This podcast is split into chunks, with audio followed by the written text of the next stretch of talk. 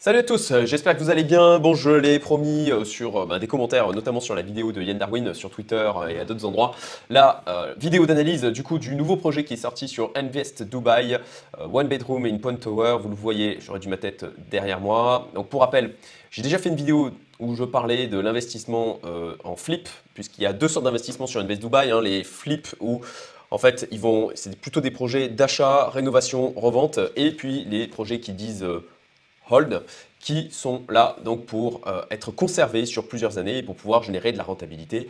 En l'occurrence, là, ce qu'ils proposent, c'est du mensuel. Donc, moi, j'ai déjà mis 11 000 dollars sur ce premier projet, donc j'ai analysé ce deuxième, donc d'une manière assez, euh, assez avancée, puisque pour moi, ça, me sert, ça va me servir aussi de base et de prisme de sélection pour les autres opportunités d'investissement qu'ils vont publier sur Invest Dubai. Alors, en introduction, je vais. Euh, alors oui, il y a Yann Darwin du coup qui, euh, puisque c'est Green Bull hein, qui est derrière Invest Dubai, euh, lié forcément à, Yann Darwin qui est associé de Green Bull. Il a sorti une vidéo sur le sujet où il en parle, donc je vous mets le lien en haut à droite. Et de la même manière, vous avez mon copain Mark Bursky qui a donné son propre avis sur à la fois la vidéo et sur le projet. donc pareil, je vous mets le lien en haut à droite si vous voulez justement aller le voir et puis avoir plusieurs manières de voir les choses, prisme de vision. Je précise que je ne suis du coup pas forcément en accord avec Yann Darwin sur tous les sujets. Je vais essayer de challenger aussi ses propos. J'ai néanmoins, dans tous les cas, un immense respect pour euh, ce monsieur, euh, pour ce qu'il a fait, pour euh, bah, aussi, moi, ça fait plusieurs années que je le suis, il m'a appris des choses, pour toute la création de contenu qu'il a pu faire. Donc, voilà, c'est en toute humilité que je vous livre mon analyse, ma réflexion avec le parcours qui est le mien. Euh, je vous invite, euh, si vous voulez en savoir plus sur mon parcours, etc., bah, je vous invite tout simplement à aller voir d'autres vidéos de ma chaîne. Mais euh, voilà, pour préciser le contexte, moi je suis entrepreneur depuis 17 ans, investisseur, multimillionnaire aujourd'hui. J'ai eu un certain succès qui a été aussi aidé hein, par le fait que tous les marchés poussaient sur ces dernières années. J'en suis bien conscient et donc je, bah, j'apprends tout le temps, je me forme en permanence parce qu'il ne faut jamais se reposer sur ses lauriers. Et donc voilà, je cherche aussi à me diversifier en immobilier à l'international via euh, différents euh, véhicules d'investissement, euh, notamment bah, voilà, il y a cette opportunité avec Invest Dubai de se positionner sur Dubaï, on va en parler, mais aussi là, bah, j'ai une communauté en fait privée d'entrepreneurs et d'investisseurs, si vous intéresse, vous avez le lien en description, j'ai fait une vidéo d'ailleurs où je parlais des événements à venir, vous trouverez le lien en haut à droite, et via cette communauté, je m'intéresse aussi euh, bah, directement là, il y, a des membres de la communauté qui sont à Dubaï, donc euh, là on a une prise de contact avec euh, quelqu'un qui s'occupe justement de faire un investissement immobilier sur place et qui, peut amener des produits clés en main, donc je vais prendre contact aussi avec cette personne. Là j'ai du contact aussi pour l'investissement clé en main, parce que moi l'immobilier, j'ai pas envie de me prendre la tête avec ça. donc en Estonie, Lettonie, là j'ai une opportunité aussi en Angleterre, donc ça c'est des choses hein, dont je parle, que j'amène aussi aux membres de ma communauté privée. Et voilà, c'est tout simplement pour contextualiser, moi, cette approche de diversification dans l'immobilier à travers le monde, puisque bon, je suis déjà exposé au marché français et que je n'ai pas du tout envie de m'exposer de manière supplémentaire à ce qui se passe en France actuellement. Voilà. Euh, au premier coup d'œil, quand j'ai vu sortir donc ce projet, j'ai été assez enthousiaste. Euh, mais, mais voilà, il y a certains éléments que je vais évoquer là avec les plus, les moins sur euh, cet investissement. Et où j'ai été un peu refroidi, on va dire. Voilà, donc on va, en parler. Je vous dirai quand même mon verdict à la fin, est-ce que j'y vais, est-ce que j'y vais pas. Et, euh, et, voilà, on attaque du coup euh, l'analyse euh, qui, avec mon prisme, mon parcours, qui ne doit absolument pas vous éviter de faire votre propre étude de l'investissement, surtout si vous souhaitez y mettre un ticket un petit peu important. Donc je suis absolument perfectible, ce n'est pas du conseil d'investissement, je me trompe, je peux me tromper là sur ma vision des choses, il y a certainement des choses que je n'ai pas bien compris aussi.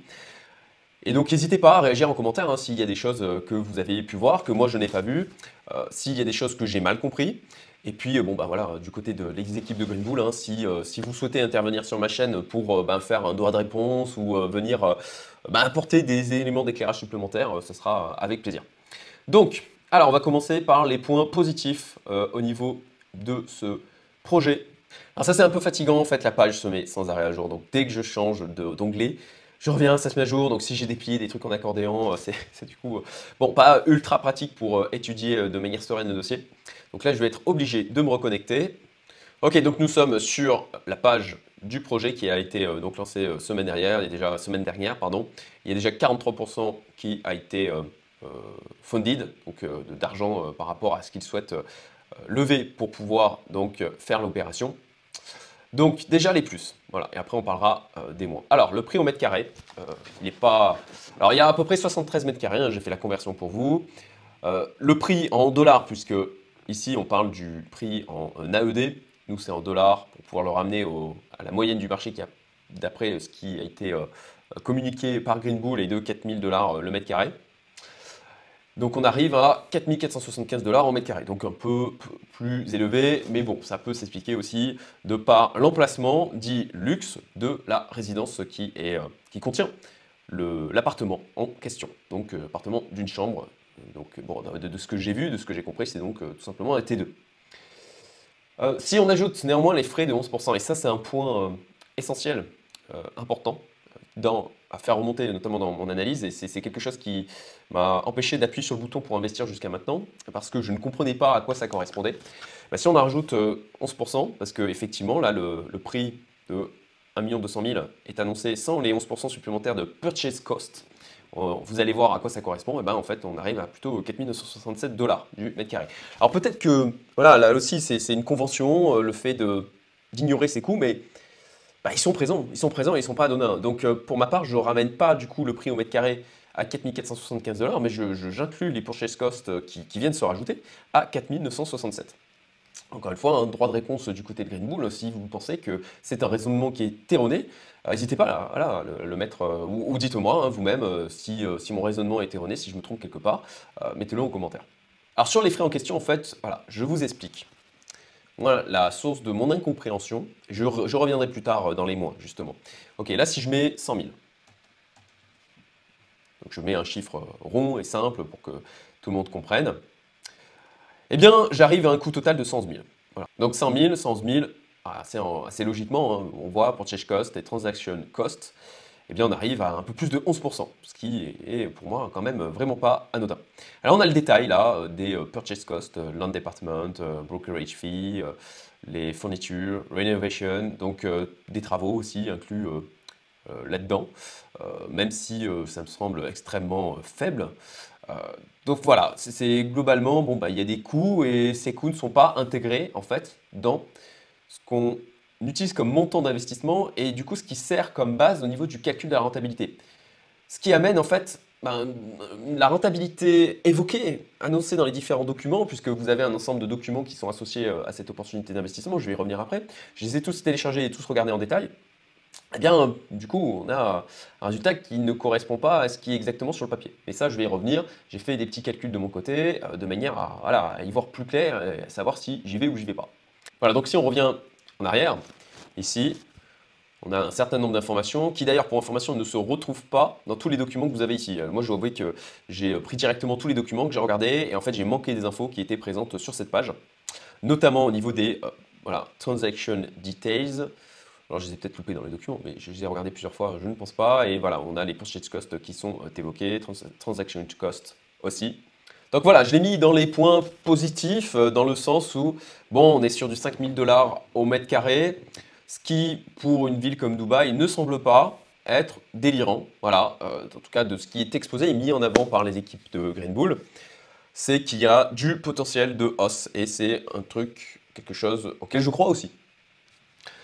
Ensuite, toujours dans les points positifs, c'est un projet à Dubaï. Donc euh, moi, je cherche à quand même euh, m'éloigner de l'Europe, plus particulièrement de la France. Je ne suis pas très optimiste sur la suite pour, d'un point de vue économique dans euh, l'Europe d'une manière générale, j'en ai déjà parlé sur ma chaîne, je ne vais pas y revenir ici.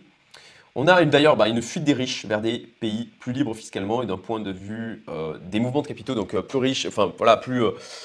on, a, la fiscalité qui clairement, encore une fois, en France, va venir peser d'autant plus sur, parce que c'est facile à vendre, hein, sur les gens qui ont le plus de moyens. On le voit aussi, là, ils parlent fait, de payer l'énergie en fonction de ses revenus. Alors ça c'est quelque chose de nouveau. Euh, bien sûr, bon, bah, ça fait le consensus, hein, c'est quelque chose qui est assez... On n'aime pas beaucoup les gens qui ont de l'argent euh, en France. Et puis, bon, bah, il y a des choses que, en ce moment, pas mal de personnes qui ont de l'argent euh, partent de France. ça a été mon cas. Voilà, je sais qu'en disant ça, je vais m'attirer les foudres d'un certain nombre de personnes, mais c'est absolument assumé et pour moi absolument justifié. Je suis notamment parti de France parce que je trouve que les choses ne, vont pas aller dans le bon sens aussi fiscalement. Euh, et, puis, ben, je ne suis pas le seul. Il y en a plein. Il y a beaucoup de millionnaires, de multimillionnaires qui fuient la France pour bah, la fiscalité, Et aussi pour une autre crainte, qui même est encore plus, pour moi, prépondérante, la liberté de mouvement des capitaux.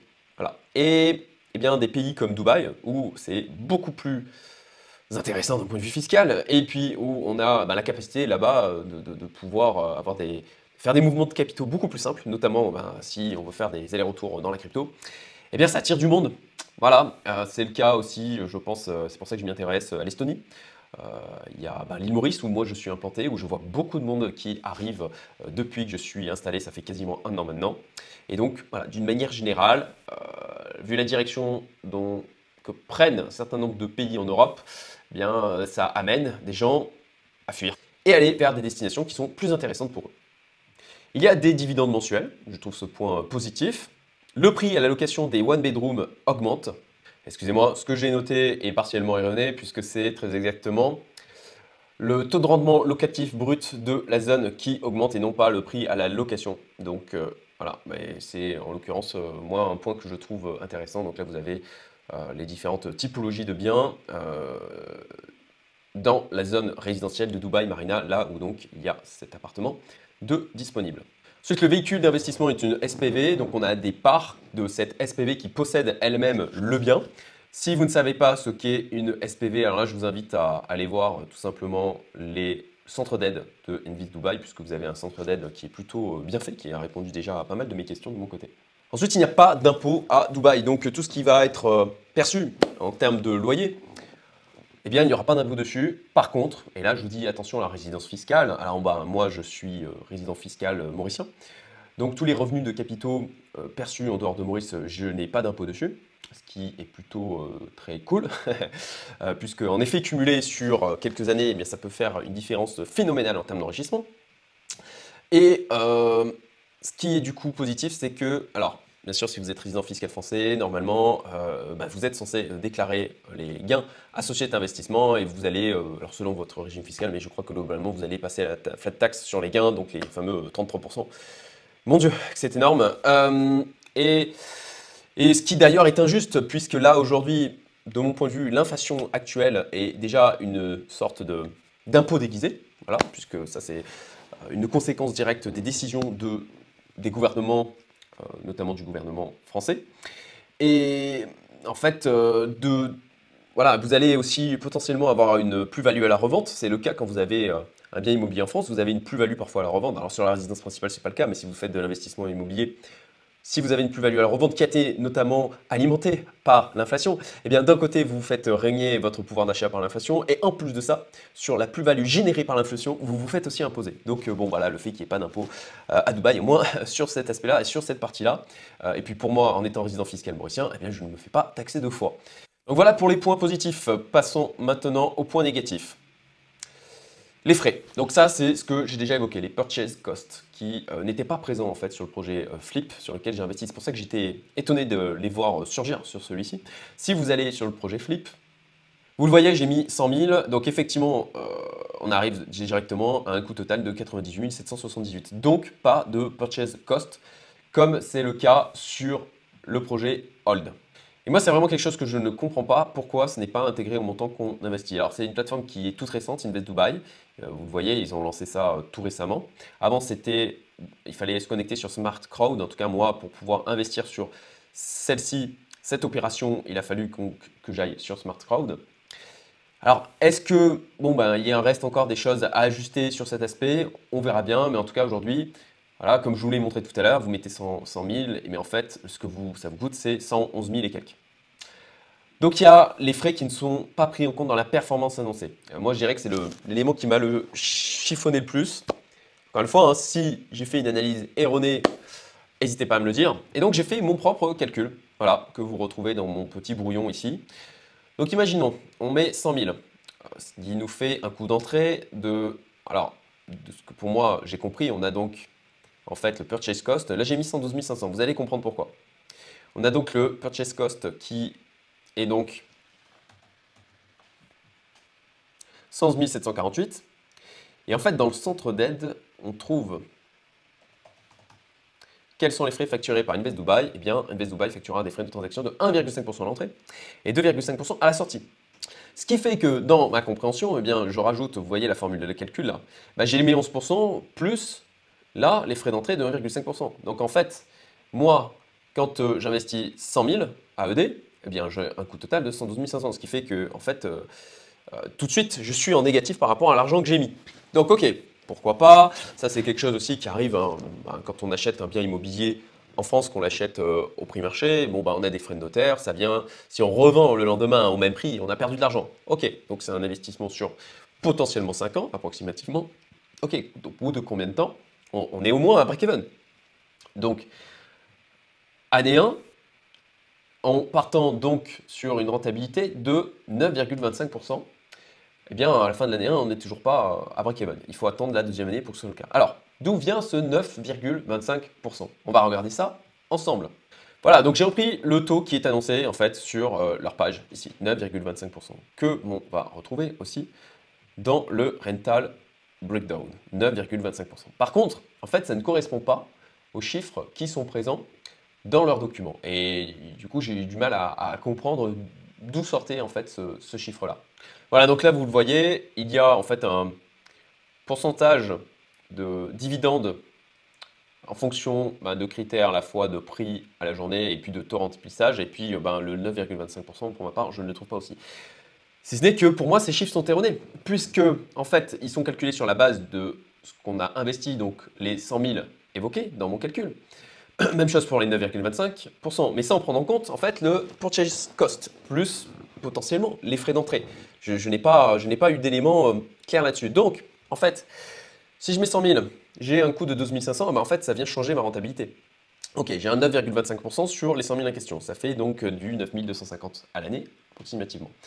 Ce qui fait que sur 5 ans, voilà, en imaginant que j'ai perçu les mêmes loyers chaque année, chose qui ne sera absolument pas le cas, puisqu'on va avoir, bah, parfois euh, on va recevoir plus, parfois on va recevoir moins, ça fait partie aussi des éléments à prendre en compte, hein, le fait qu'il n'y ait pas, ce n'est pas linéaire et que ça va dépendre de la saisonnalité, puisque c'est de la location courte durée. Eh bien, bon, bah, en partant quand même sur euh, cet aspect-là, euh, avec 33 750 de gains sur les 5 ans, en mettant donc les 100 000, eh ça nous fait une rentabilité sur 5 ans de 30% quand on le ramène au coût d'entrée de 112 500. Et donc une, rentabilité annuelle réelle de 8,2%, ce qui fait quand même une différence qui n'est pas euh, négligeable, de voilà, un peu plus d'un pour. Imaginons maintenant qu'on fait une plus-value sur revente de 20%, ce qui ne me semble pas déconnant. Et puis pour ma part, je pense que l'immobilier à Dubaï euh, peut prendre de la valeur. Alors, je sais, il y en a certains qui euh, vont argumenter face à ça, la hausse des températures, etc. Mais il faut comprendre que quand euh, vous avez choisi de vous expatrier, que potentiellement vous l'avez choisi Dubaï pour un certain nombre de raisons, notamment pour la fiscalité, eh quand il fait très chaud et que vous avez les moyens associés, en fait vous allez ailleurs simplement. Vous n'y restez pas à Dubaï. Vous allez ben, sur euh, l'île Maurice, pourquoi pas, où du coup euh, c'est beaucoup plus doux. Ou vous rentrez peut-être en France, ou vous allez euh, n'importe où dans le monde.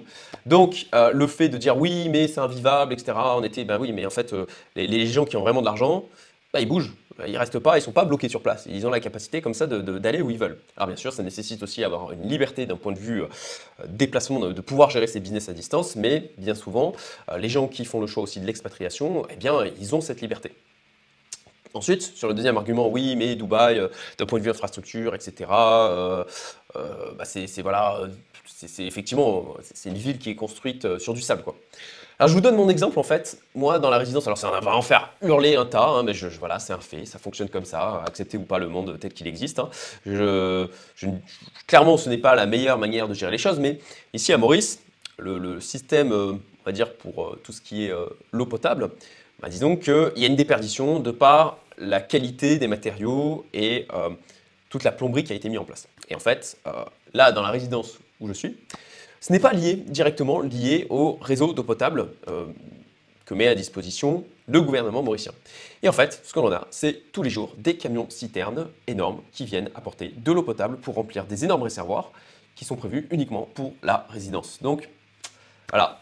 et est-ce que pour autant c'est le genre de choses qui empêchent des millionnaires ou multimillionnaires de venir s'installer dans cette résidence? Absolument pas. Tant qu'il y a la logistique et les moyens de payer pour ça, eh bien écoutez, euh, ça fonctionne. Voilà. Donc quel argument Dubaï est une hérésie écologique? Peut-être bien, mais tant qu'il y a de l'argent pour pouvoir payer pour ça, eh bien, ça continuera et ça continuera d'accueillir et d'attirer euh, des gens qui ont les moyens pour pouvoir se payer ce genre d'infrastructure. Donc, en partant sur une plus-value sur revente de 20%, on est donc sur une rentabilité sur 5 ans avec plus-value sur revente de 50%. Ce qui nous ramène à un 10% annuel, ce qui n'est pas trop mal, pas extraordinaire, qui ne correspond pas pour moi, aux 20% annoncés d'ailleurs dans la vidéo et dans le titre, il me semble, de la vidéo de Yann Darwin. En tout cas, moi, avec mes calculs, ce n'est pas ce à quoi j'arrive. Ensuite, on a l'argument sur le fait qu'il s'agit de biens de luxe.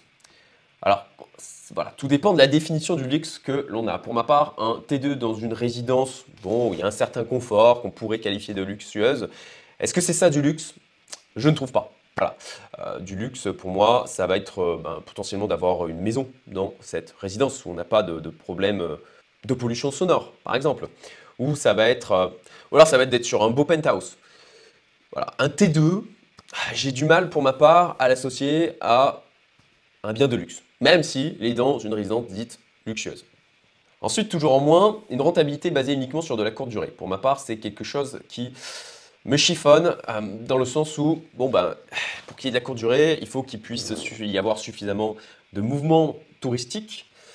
Et le passé nous a montré que c'est des choses qui peuvent être amenées à être interrompues. Et on les risque une nouvelle émergence, ou en tout cas de décision gouvernementale, je préfère le dire comme ça, de décisions de la part de gouvernements qui empêchent, euh, en réaction en fait à voilà, une nouvelle... Euh, un nouveau variant, euh, Covid ou, euh, ou monkeypox ou que sais-je, qui vont bloquer du coup le tourisme, eh bien c'est quelque chose qu'on a déjà vu et qui peut venir rêver du coup notre investissement et la rentabilité que l'on va dégager de celui-ci. Ensuite, sur le exit price, alors pour moi, il n'y a pas vraiment de négatif de prévu. Je vais reprendre le document. Voilà, alors on est sur un coût d'achat à 1 200 000. Ensuite, tout ce qui est purchase cost, on va dire que ça a été couvert par du coup l'allocation, il faut l'espérer.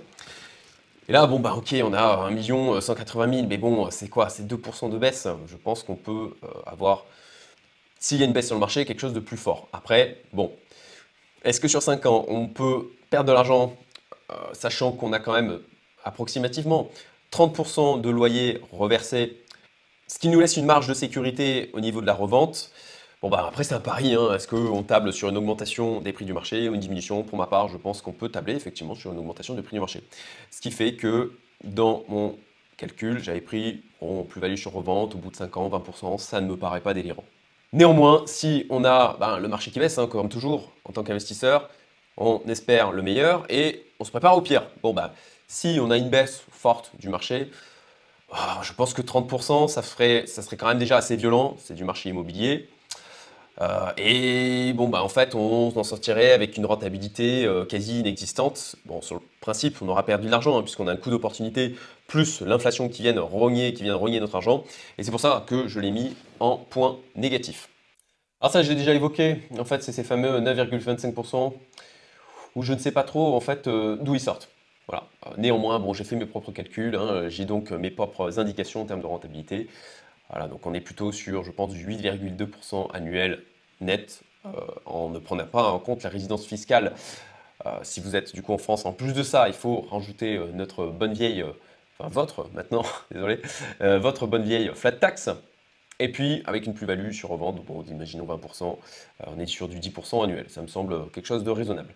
Après encore, en point négatif, eh bien, on a le prix des one bedroom qui stagne. Là, je reprends en fait le tableau, le document que je vous ai montré tout à l'heure, donc size price trend of the area, bien on voit en fait les one bedroom, one bedroom pardon, qui ben, ne bougent pas en fait depuis euh, un an. Par contre, le reste augmente. Alors, est-ce que c'est en retard sur le marché qu'il va y avoir un effet de rattrapage? Je pense que ça peut être tout à fait possible. Mais ça reste quand même un élément à prendre en compte dans le sens où voilà, il y, a cette tendance euh, qui, se crée, cet écart entre les one bedroom et euh, deux et plus, ce qui, ben, dans une résidence de luxe, euh, me semble plutôt cohérent d'avoir des gens qui vont avoir des moyens et qui vont pas juste se contenter d'un bien avec une seule chambre. Ce qui peut par contre faire augmenter les prix, c'est effectivement si c'est intéressant pour les investisseurs et qu'il y a une demande et du besoin par rapport du coup à la location courte durée touristique. Maintenant, les risques. Alors, le timing sur le dollar, ça c'est quelque chose qu'évoquait Yann Darwin dans sa vidéo sur le fait où il disait c'est bien de s'exposer au dollar maintenant. Euh, avec un horizon de 5 ans, excusez-moi, mais je ne suis pas totalement d'accord, même en fait pas du tout.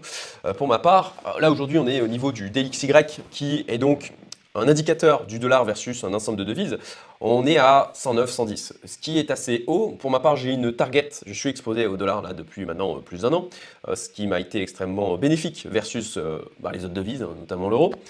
Et j'ai quand même une target aujourd'hui de 118, 120 euh, pour bah, réallouer de manière plus importante dans d'autres devises, notamment le franc suisse, potentiellement couronne norvégienne, livre sterling. J'ai fait une vidéo sur le sujet, je vous mets le lien en haut à droite si ça vous intéresse. Donc, sur un horizon de 5 ans, je pense qu'il y a plus de probabilité qu'on ait un dollar qui est baissé qu'un dollar qui est continué à prendre euh, bah, beaucoup de valeur. Voilà. Après, ce n'est que mon humble avis. Et donc, le timing sur le dollar, en l'occurrence, euh, pas extraordinaire, je pense. Donc, ce qui nous ramène à la problématique d'illiquidité. C'est un risque à prendre en compte. Pendant 5 ans, on a donc des fonds euh, bloqués, adossés à une devise où je pense qu'elle peut perdre de la valeur. Donc ça aussi, je vous ai expliqué comment se hedger sur la perte de valeur d'une devise. Même chose, je vous mets le lien en haut à droite. En l'occurrence, là, c'était sur l'euro. Le marché à Dubaï, bon ben, je me renseigne sur celui-ci via les membres de ma communauté. Je ne le maîtrise Euh, et puis, ben voilà, ça, j'ai déjà évoqué, il peut augmenter, mais il peut euh, baisser aussi. On peut donc avoir un prix de revente en perte. Rentabilité sur de la courte durée, pour moi c'est un risque aussi. On a des revenus donc variables avec une possibilité d'interruption en fonction de ce que choisissent de faire nos chers gouvernements. Et puis on a donc un intermédiaire de gestion en la qualité de DXB, je crois qu'il s'appelle. Alors RDXB, très exactement, qui s'occupe en fait de gérer l'ensemble de la location. Bon, c'est très bien, mais quid euh, si jamais il y a un problème avec eux, ben, on ne sait pas trop comment ça se passait, ou en tout cas, je n'ai pas vu l'information. Alors verdict, est-ce que j'y vais ou est-ce que j'y vais pas? Eh bien oui, j'y vais avec un petit ticket. Alors c'est euh, toute proportion gardée, bien entendu. Moi j'ai mis un petit ticket de 2000 euros pour voir, tout simplement et avec l'objectif de faire euh, ben, plein de petites diversifications dans les autres projets, après analyse bien entendu, qui vont sortir sur Invest Dubai. En termes de risque, comme on l'a vu, euh, ok, on peut avoir une perte sur capital qui, ben, pour moi, me semble assez peu probable, dans le sens où on a quand même des loyers qui vont rentrer, donc au bout de 5 ans, il faudrait que les loyers ne couvrent pas le prix de revente, si jamais, enfin la perte sur le prix de revente. Donc, bon, ça me semble au pire une rentabilité moindre, et au pire du pire, pas de rentabilité. Bon, et éventuellement, si vraiment, je ne sais pas, imaginons, ok, euh, on est sur moins 50%, on a une ou 30% de rentabilité, ok, une perte de 20%, voilà, d'où le petit ticket de 2000 euros. Euh, c'est quand même un risque qui est euh, totalement. J'y crois, j'y crois pas trop, c'est pour ça aussi que je décide d'y aller. Et, ça reste quand même, on n'a pas une perte de capital totale, comme on pourrait l'avoir en fait sur des plateformes type Mintos, ou s'il y a une défaillance du côté de la société qui fait les crédits ou même s'il n'y a pas de, buyback, et eh bien sur la personne qui a contractualisé le crédit, eh bien, on peut avoir une perte totale de capital. Donc là, on peut mettre justement un petit ticket, ce qui euh, est bien. Euh, je crois que ça commence à partir de 100 euros, donc c'est vraiment, je le trouve, très faible. On a des chiffres approximatifs sur certains points. Bon, je mets ça sur le compte de la jeunesse aussi de la plateforme. Et toujours avec humilité, je garde la possibilité de m'être trompé, tout simplement, de m'être trompé dans mon interprétation. Et donc pour ma part, comme je disais, voilà, euh, je vais creuser le sujet, euh, puisque j'ai des gens dans ma communauté qui... Alors j'ai des gens dans ma communauté hein, qui, moi je suis limite un, petit poisson. Il y a des gens qui sont beaucoup plus gros que moi en capital, beaucoup plus avancés que moi en termes d'expérience, euh, notamment dans l'immobilier. Et donc il y en a certains qui sont intéressés à investir à Dubaï. Et donc voilà, je l'ai évoqué aussi, moi je, cherche à, potentiellement investir aussi en Estonie et Lettonie, puisque je crois qu'il présente des caractéristiques pour attirer bien des entrepreneurs euh, qui ont de l'argent et qui veulent une fiscalité plus douce, qui ont la possibilité comme ça de travailler n'importe où dans le monde, euh, assez intéressante. Voilà pour cette analyse. Écoutez, j'espère que vous avez trouvé ça intéressant, pertinent. Si vous avez des remarques constructives, de préférence, n'hésitez pas à les mettre en commentaire si vous voulez me remercier aussi, ça fait toujours plaisir. Et puis, ben, likez, abonnez-vous, partagez les vidéos. À très bientôt.